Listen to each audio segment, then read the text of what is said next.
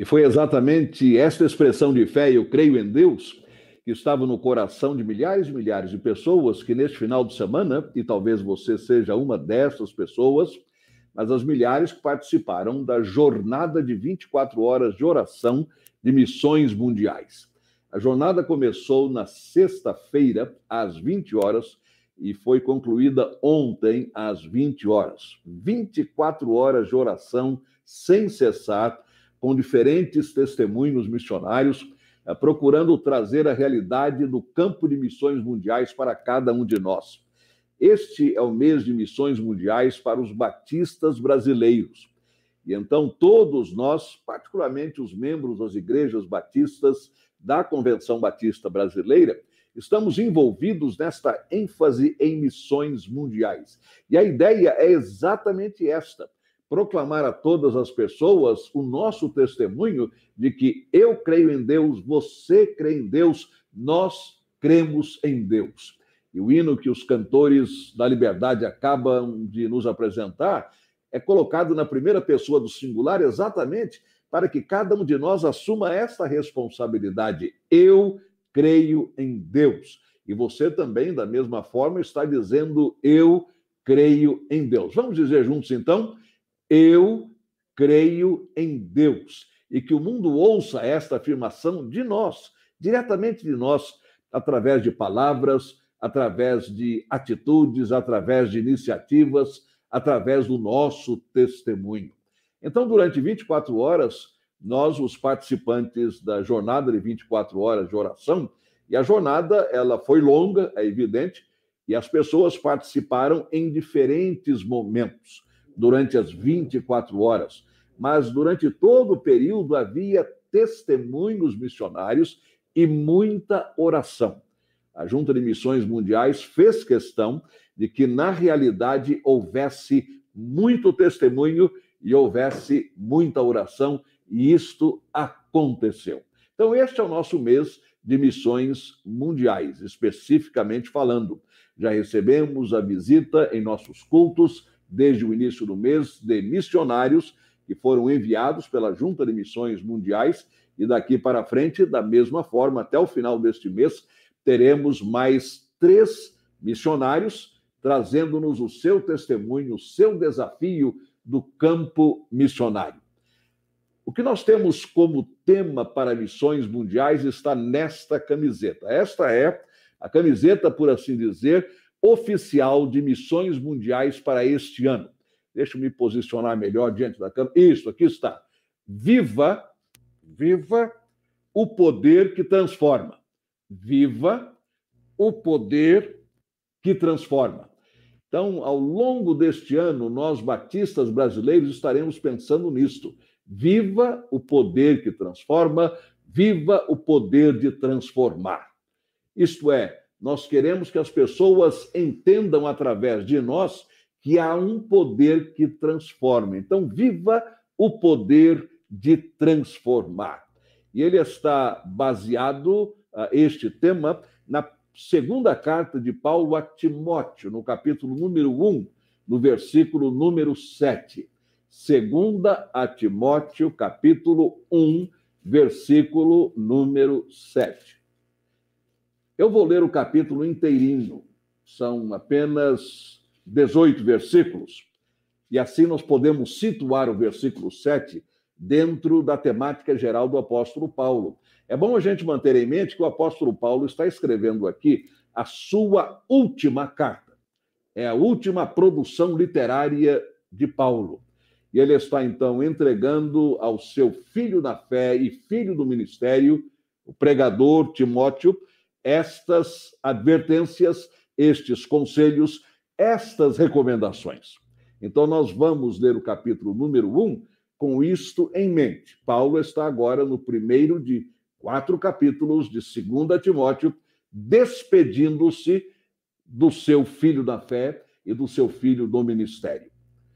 Paulo, apóstolo de Cristo Jesus pela vontade de Deus, conforme a promessa da vida em Cristo Jesus, ao amado filho Timóteo, que a graça, a misericórdia e a paz da parte de Deus Pai e de Cristo Jesus, nosso Senhor, estejam com você. Dou graças a Deus, a quem desde os meus antepassados sirvo com a consciência limpa, porque sem cessar lembro de você nas minhas orações noite e dia. Lembro das suas lágrimas e estou ansioso por ver você para que eu transborde de alegria. Lembro da sua fé sem fingimento, a mesma que, primeiramente, habitou em sua avó Lloyd, em sua mãe Eunice, e estou certo de que habita também em você. Por esta razão, venho lembrar-lhe que reavive o dom de Deus que está em você pela imposição das minhas mãos porque Deus não nos deu espírito de covardia, mas de poder, de amor e de moderação. Então, este é o versículo base, esta é a divisa do tema Viva o Poder de Transformar, como está nesta camiseta oficial. Porque Deus não nos deu espírito de covardia, mas de poder, de amor e de moderação. Portanto, não te envergonhes do testemunho de nosso Senhor, nem do seu prisioneiro, que sou eu.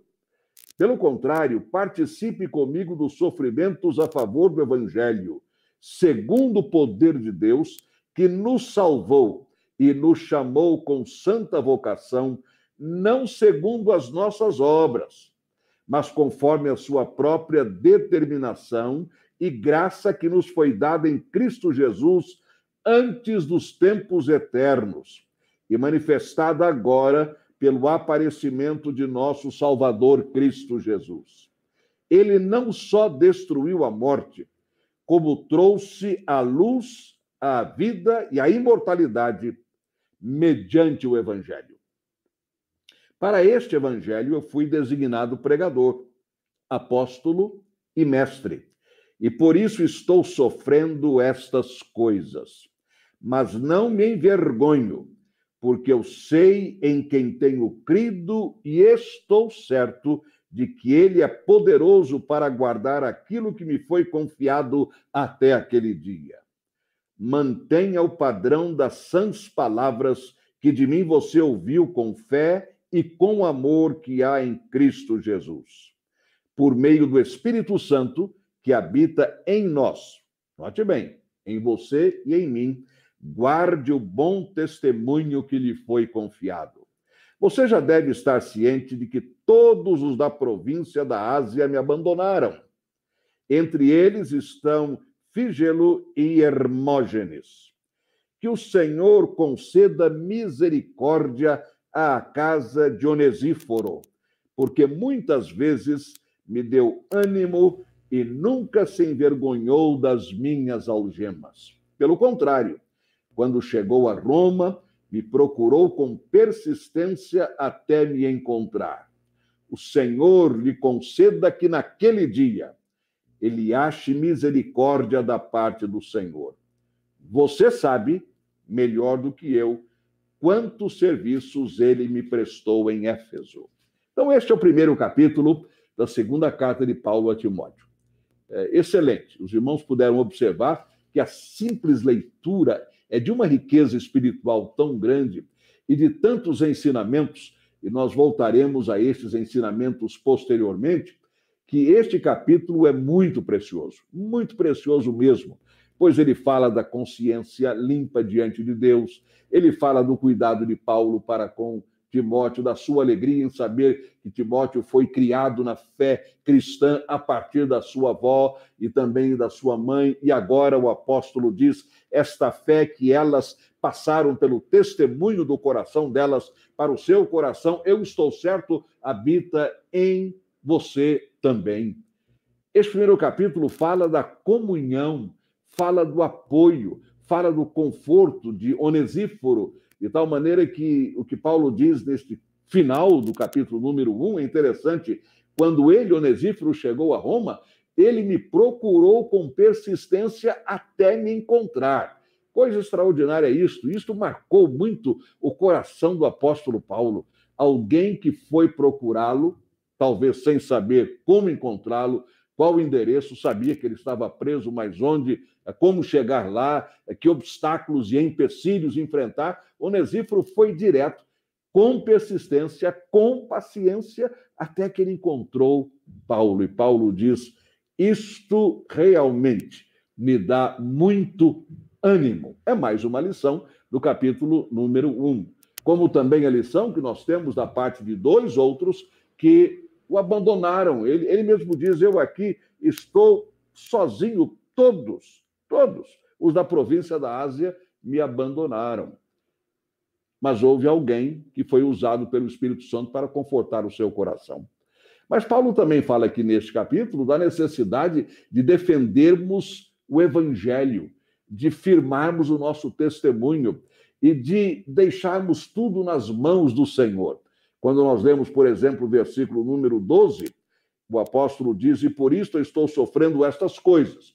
As algemas, ele está se referindo às suas algemas, às suas prisões, a tudo aquilo que ele estava enfrentando naquele momento da sua vida e ao longo do seu ministério. Paulo sofreu muito, mas muito mesmo. Mas ele diz: Eu não me envergonho, porque eu sei em quem tenho crido, e eu estou certo de que ele é poderoso para guardar aquilo que me foi confiado até aquele dia. O meu coração, e eu quase tenho certeza de que no seu coração também, eh, veio o coro daquele hino muito cantado pelo povo de Deus em todo o mundo, porque eu sei em quem tenho crido, e estou bem certo de que Ele é poderoso para guardar bem o meu tesouro até o dia final. O que Paulo está passando para Timóteo é o que ele está passando pela palavra do Senhor, que é eterna e poderosa para você e para mim nesta noite. Independentemente das circunstâncias da vida hoje, quando eu digo hoje, não é apenas o atualmente, não. Hoje, neste domingo, vamos confirmar no nosso coração esse testemunho da palavra. Eu sei em quem eu tenho crido e eu estou certo de que Ele é poderoso para guardar o meu depósito ou o meu tesouro até aquele dia do Senhor Jesus. Glória a Deus, nós damos um momento como este, porque esse tesouro está muito bem guardado nas mãos de Deus. Ninguém vai arrancar esse tesouro das mãos do Senhor, nós estamos firmados em Deus. Pois é dentro desse contexto do capítulo número 1 que no versículo 7 o apóstolo Paulo diz, e é exatamente a nossa divisa de missões mundiais para este ano, porque Deus não nos deu espírito de covardia. Em algumas traduções, ah, traduções espírito de timidez. Em outras, espírito de medo ou receio. Mas a palavra é usada apenas neste versículo aqui no Novo Testamento, de acordo com a concordância completa de James Strong, que é a palavra deileia. Então, Paulo está dizendo exatamente isto aqui. Deus não nos deu este espírito de medo, de temor, de timidez, de covardia. Ele está dizendo imediatamente depois de dizer a Timóteo: Eu quero que você reavive o dom de Deus que está em você pela imposição das minhas mãos. Então, Timóteo, você tem um dom que lhe foi conferido pelo Espírito Santo através da imposição das minhas mãos. Mantenha este dom sempre reavivado porque ainda que você tenha preocupações quanto a perseguições, ainda que você tenha preocupações quanto a algemas e cadeias, Deus não deu a você um espírito de covardia, mas um espírito de poder, um espírito de amor, um espírito de moderação. E é o próprio apóstolo Paulo que logo a seguir diz, portanto, à luz disso tudo, Timóteo, não se envergonhe do testemunho do nosso Senhor Jesus, nem das minhas algemas, nem de mim. Não se envergonhe, porque você tem, como eu tenho, o espírito de poder, o espírito de força do Senhor, o espírito de amor, o espírito de moderação. Então, durante este mês, a Junta de Missões Mundiais está nos convocando para esta grande realidade bíblica. Vamos viver o amor de Deus através do poder de transformar. Viva, meu irmão e minha irmã, o poder de transformar. E que poder é este? Bem, Romanos capítulo 1, no versículo 16, nos diz, é o mesmo apóstolo Paulo escrevendo aos irmãos em Roma, porque eu não me envergonho do evangelho de Cristo, porque ele é o poder de Deus para a salvação de todo aquele que crê. Então, quando eu digo viva o poder de transformar, eu estou dizendo viva o poder que pode transformar qualquer pessoa em qualquer situação. É o poder que derruba o coração mais empedernido, o coração mais endurecido, o coração mais resistente. E nós temos encontrado, você e eu temos encontrado, na nossa caminhada por este mundo afora, quem sabe até mesmo dentro da nossa família, entre os nossos amigos, pessoas que são muito obstinadas em termos da aceitação do evangelho. São pessoas que realmente têm um coração completamente fechado para o evangelho. Já encontrei muitas pessoas nessa situação. Procuro conversar, procuro me relacionar, procuro ter empatia e chegar até o ponto de vista da pessoa para ver como me aproximar mais de um coração assim. Mas que existe, esse coração existe. Porém, não há um só coração neste mundo que tenha capacidade, mediante o poder de Deus, de resistir a este evangelho que transforma. Porque Paulo diz: Eu não me envergonho do evangelho. Ele não está dizendo que ele não se envergonhava de uma determinada ideia que ele tivera no coração. Não, eu não me envergonho do Evangelho. Ele não está dizendo eu não me envergonho do meu ponto de vista. Não, eu não me envergonho do Evangelho. Porque o poder que transforma é o poder do Evangelho. As boas novas de que Deus estava em Cristo reconciliando consigo mesmo o mundo. Este é o poder que transforma. Este é o poder de transformar alguém. Então, a Junta de Missões Mundiais está nos convocando a que nós não tenhamos qualquer hesitação de viver o poder de transformar. Em outras palavras, vamos viver o Evangelho de Jesus. Vamos viver essa realidade em nós. Vamos arcar com os custos pessoais. Eu não estou pensando, usando a palavra custos, em questões financeiras, não é isso, não. É o custo de seguir a Jesus, é o preço de seguir a Jesus, pois é o Senhor Jesus quem afirma: se alguém quiser vir após mim, em primeiro lugar, negue-se a si mesmo. Depois, tome a sua cruz e siga-me. É o apelo que ele fez a mim quando eu o recebi como Senhor e Salvador. É o apelo que ele fez a você quando você se entregou a ele. Eu e você, nós dois, juntos, no nosso momento diante do Senhor, nós também nos negamos a nós mesmos, nós também tomamos a nossa cruz e temos procurado seguir a Jesus. Então, quando eu falo no custo de seguir a Jesus, eu estou pensando nas implicações para a minha vida e nas implicações para a sua vida. Seguir a Jesus não é fácil, é difícil, porque viver o poder de transformar, ou viver o evangelho, é viver o poder de Deus, mas que incomoda muita gente, que traz desespero para muita gente, que é confrontada pelo evangelho de Jesus. E se há uma coisa que a pandemia não conseguiu e jamais conseguirá colocar de lado, ultrapassar, aniquilar, é a necessidade que o ser humano tem do poder de transformar, que é o poder do Evangelho. Então, ao viver o Evangelho, esse poder de transformar, nós não nos envergonhamos, porque sabemos que é o poder de Deus, tem sido o poder de Deus na minha vida e tem sido também, estou certíssimo, o poder de Deus na sua vida. A sua vida, meu irmão, minha irmã, é a realidade do poder de Deus que transforma. A minha vida da mesma forma. Então vamos viver este poder de transformar. Vamos viver o evangelho. No versículo 7, Paulo nos diz como fazê-lo. Vamos viver o poder de transformar e vamos fazê-lo corajosamente. Deus não nos deu um espírito de covardia, de medo, de timidez. Não. Ele nos deu um poder, ele nos deu a coragem, ele nos deu a ousadia, ele nos deu a determinação.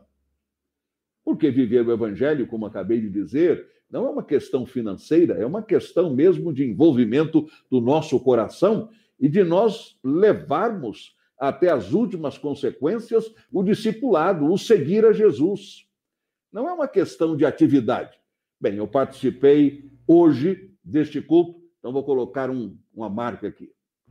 Eu acabei de fazer a minha contribuição, mais uma marca. Eu acabei de mandar um e-mail de conforto para alguém, mais uma marca. Tudo isto é necessário. Tudo isto manifesta o nosso viver, o poder de transformar mas é muito mais do que isso. Inclui isso tudo e muito mais. É assumir diante da sociedade que nós estamos carregando a cruz de Jesus, do sofrimento de Jesus, da humilhação de Jesus, da vergonha que Jesus foi submetido, carregar a sua cruz é levar tudo isso conosco onde nós estamos e aonde nós vamos. É entrar com a cruz do metrô, é entrar com a cruz no ônibus, é entrar com a cruz no táxi, é caminhar com a cruz pelas ruas de nossa cidade, é entrar com a cruz no nosso lar, é entrar com a cruz no supermercado, é entrar com a cruz no banco, é carregar todas as implicações e os desafios de ser um discípulo de Jesus. E para tanto, graças a Deus, ele nos deu não medo, ele nos deu não timidez, ele nos deu não covardia, mas poder, coragem, amor, moderação. E nós já somos vitoriosos, porque quem está ao lado de Jesus é mais do que vitorioso por aquele que nos amou. A igreja primitiva, por exemplo, e vamos a Atos capítulo 4, nos demonstra isto. Você se recorda que em Atos, no capítulo 4, a igreja está enfrentando um momento muito complicado, já havia perseguição. É evidente que o dia de Pentecostes, acontecido pouco antes, trouxera uma nova realidade para a igreja, fora de fato a instituição oficial da Igreja do Senhor Jesus. Naquele momento, o ministério do Espírito Santo estava sendo como que inaugurado, vamos assim dizer, para a Igreja de Jesus e desde então estamos vivendo debaixo desse ministério do Consolador. Como Jesus mesmo prometeu, se eu não retornar ao Pai, o Consolador não virá, mas se eu retornar ao Pai, enviarei outro Consolador, isto é, alguém exatamente igual a mim. Por isso que o Espírito Santo é a terceira pessoa da Santíssima Trindade. É o mesmo Deus manifestando-se a nós como o Espírito da consolação. Pois no capítulo 4, poucos dias depois do dia de Pentecostes, encontramos uma cura extraordinária acontecida lá no templo, junto ao templo, na porta chamada Formosa, de um homem eh, que estava entrevado há 40 anos, era um paralítico de nascença. Aquela cura causou uma convulsão enorme na cidade de Jerusalém. Ela já estava abalada pelo que estava acontecendo no dia de Pentecostes. Milhares de pessoas aproximando-se de Cristo Jesus, milhares de pessoas confessando Jesus, e agora esta cura, uma coisa assim que deixou o pessoal extremamente agitado. Não apenas o pessoal da alta camada do governo local, mas os religiosos de um modo geral, enfim, a população. Pedro e João são levados diante do sinédrio. E ali são arguídos, saem-se do ponto de vista humano, mas por causa do Espírito Santo, de uma maneira extraordinariamente bem, excelente, foi a presença deles, o testemunho deles, tanto assim que aqueles que eram membros do Sinédrio, depois de ouvi-los, Eles se admiravam do fato de que os dois não tinham educação formal, mas tinham uma coragem, tinham uma autoridade fora do comum. E a Bíblia diz que aqueles membros do Sinédrio disseram entre si que eles estavam entendendo que os dois, isto é, Pedro e João, haviam estado com Jesus. E então, a partir do versículo número 23, nós lemos: Uma vez soltos, porque eles foram soltos, claro, não ficaram para sempre. Foram lá, o texto diz depois, ameaçando-os mais ainda, os soltaram. Então, não houve como mantê-los presos. Ficaram presos, foram trazidos perante o sinédrio, deram o seu testemunho, apresentaram a sua defesa. Então, não tendo achado como os castigar por causa do povo, porque todos glorificavam a Deus pelo que tinha acontecido, até porque o homem em quem tinha sido operado este milagre de cura tinha mais de 40 anos de idade. Hoje, para nós, ter 40 anos de idade é... não é nada, vamos assim dizer, não é? Mas vamos pensar isso dois mil anos atrás, aquilo é. Como é que pode? Uma pessoa que já tem 40 anos de idade já está todo entrevado, já não consegue andar, nunca conseguiu. Como é que isso aconteceu? Daí veio a prisão, daí veio eles serem trazidos diante do, do Sinédrio e o Sinédrio chegar à conclusão que não tinha mais o que fazer com eles. Simplesmente ordenaram expressamente que não falassem no nome de Jesus. E então Pedro e João responderam: Olha, isso é impossível porque nós não podemos deixar de falar daquilo que temos visto e ouvido. Ora, uma vez soltos, começando então no versículo 23 em diante, a palavra nos diz: Pedro e João procuraram os irmãos e lhes contaram tudo o que os principais sacerdotes e os anciãos lhes, lhes tinham falado. Ouvindo isto, unânimes, levantaram a voz a Deus e disseram: Tu, soberano Senhor. Irmãos, é aqui a igreja é a igreja fazendo isso. Tu, soberano Senhor, fizeste o céu, a terra, o mar e tudo que neles há. Tu disseste por meio do Espírito Santo, pela boca de Davi, nosso pai, teu servo. Porque se enfureceram os gentios e os povos imaginaram coisas vãs? Os reis da terra se levantaram e as autoridades se juntaram contra o Senhor e contra o seu ungido. Porque, de fato, nesta cidade, Herodes e Pôncio Pilatos com gentios e gente de Israel, se juntaram contra o teu santo servo Jesus, a quem ungiste, para fazerem tudo que a tua mão e o teu propósito predeterminaram. Agora, Senhor, olha para as ameaças deles e concede aos teus servos que anunciem a tua palavra com toda a ousadia enquanto estendes a tua mão para fazer curas, sinais e prodígios por meio do nome do teu santo servo Jesus. A igreja, naquele momento, ao se reunir diante do Senhor, ouvindo o relato de Pedro e de João, a igreja não pediu proteção, a igreja não pediu livramento, a igreja não pediu milagre para ela mesma, não. A igreja pediu mais coragem, mais ousadia, mais determinação para proclamar o poder de transformar. A igreja poderia, claro, dizer: Senhor, graças a ti, esses dois foram libertos, estão aqui conosco, graças a ti eles não foram mortos, estão aqui protegidos. Mas agora, Senhor, daqui por diante, uh, ajuda-nos, livra-nos, impede que essas circunstâncias voltem a acontecer. Nada disso.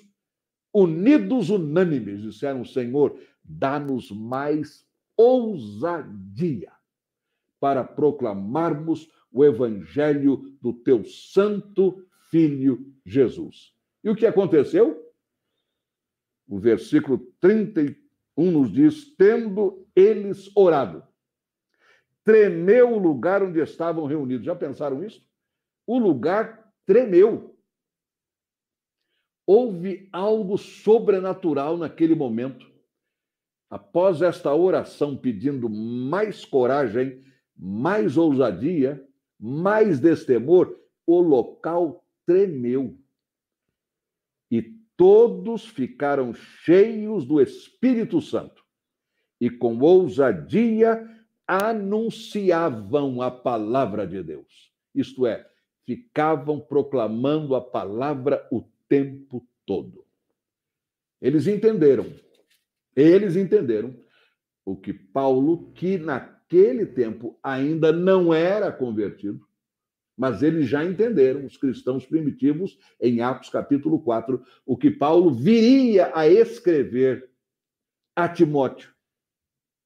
Anos depois, conforme lemos em 2 Timóteo 1,7. Deus não nos deu um espírito de covardia.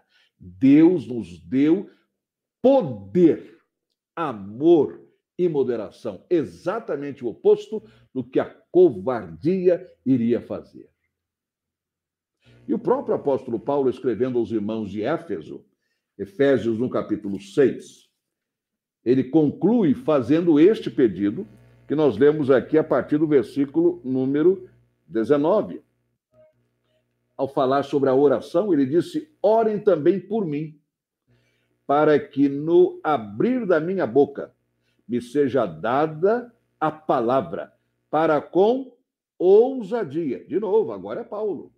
Mas a mesma palavra lá dos nossos irmãos e irmãs da igreja primitiva, muitos anos antes, para que eu, ao abrir a minha boca, tenha a ousadia para tornar conhecido o mistério do Evangelho, pelo qual sou embaixador em cadeias, para que em Cristo eu seja o quê? Ousado para falar como me cumpre fazer.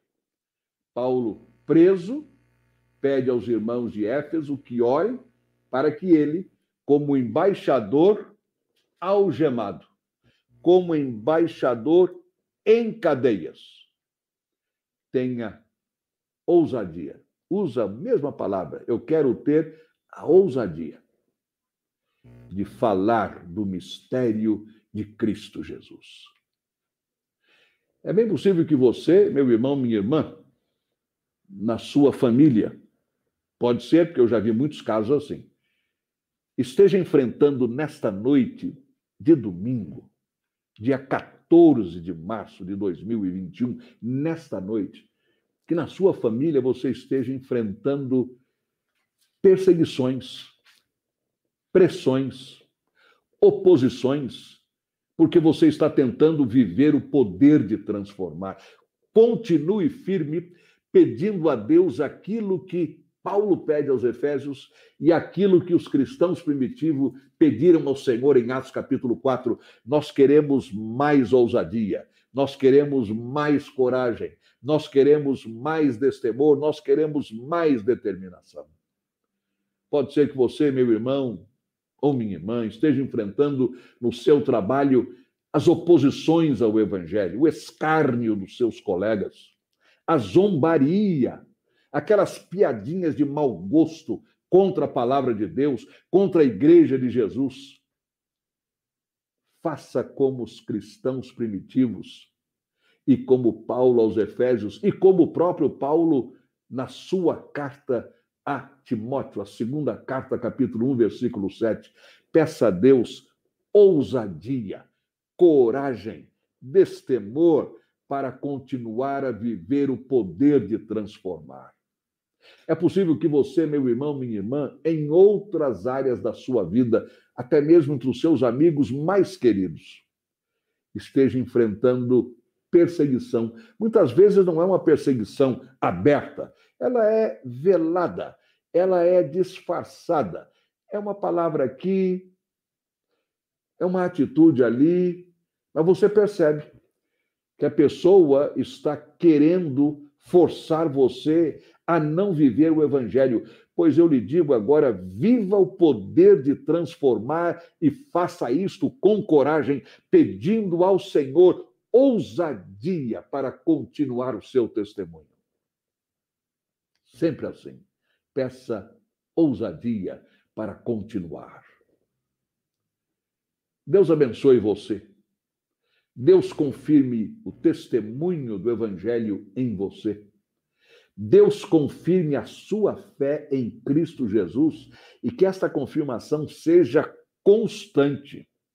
em particular nos momentos de maior pressão, oposição, seja uma oposição aberta ou velada, seja uma perseguição declarada, escancarada ou muito sutil, que dá a impressão que é até um jeito diferente das pessoas falarem com você, mas é perseguição, você sente isso no coração.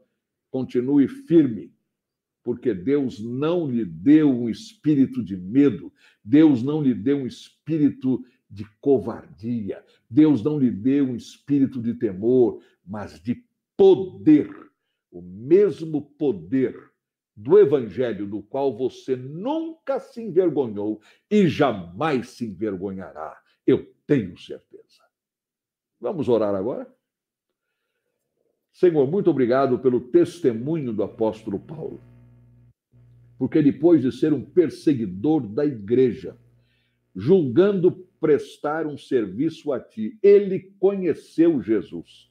Foi transformado por esse poder do evangelho das boas novas e tornou-se o teu apóstolo aos gentios como ele mesmo diz, um embaixador em cadeias, um embaixador algemado, procurando com toda a ousadia, como ele pede aos irmãos de Éfeso, ousadia para continuar a falar do mistério do Evangelho de Jesus.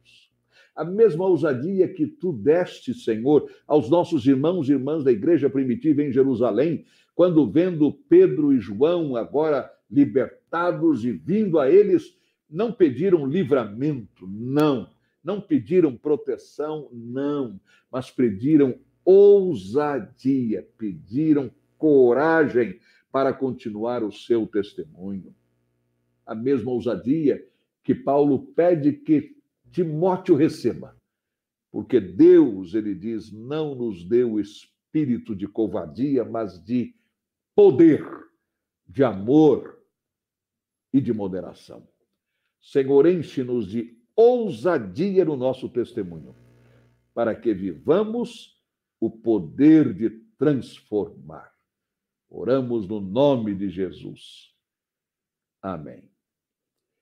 E assim nós iniciamos a nossa semana pela graça do Senhor, com ousadia, com determinação, com fé com coragem, a partir de hoje, ou continuando que já vem de algum tempo para cá na nossa vida, não vamos temer, vamos ousar na proclamação do Evangelho de Jesus.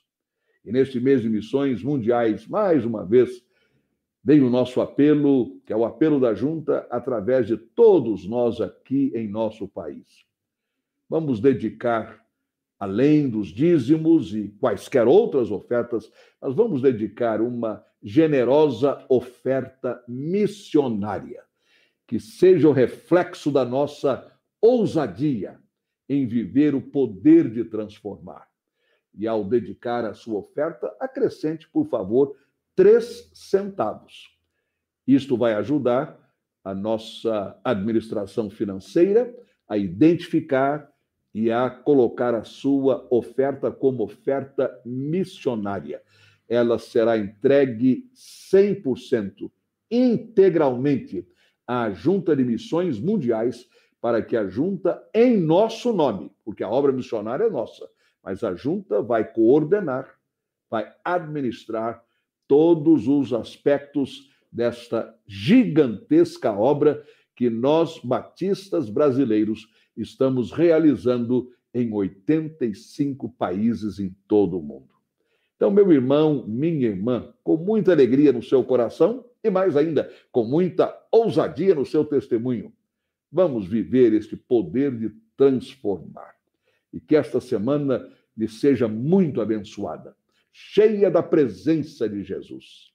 E que nesse sentido você receba agora a bênção apostólica que o amor de Deus, o nosso Pai, a graça de Jesus Cristo, nosso Senhor e Salvador, e a comunhão do Espírito Santo, nosso bendito Consolador, que estas bênçãos todas estejam sobre nós e em nós, hoje e para todo sempre. Amém.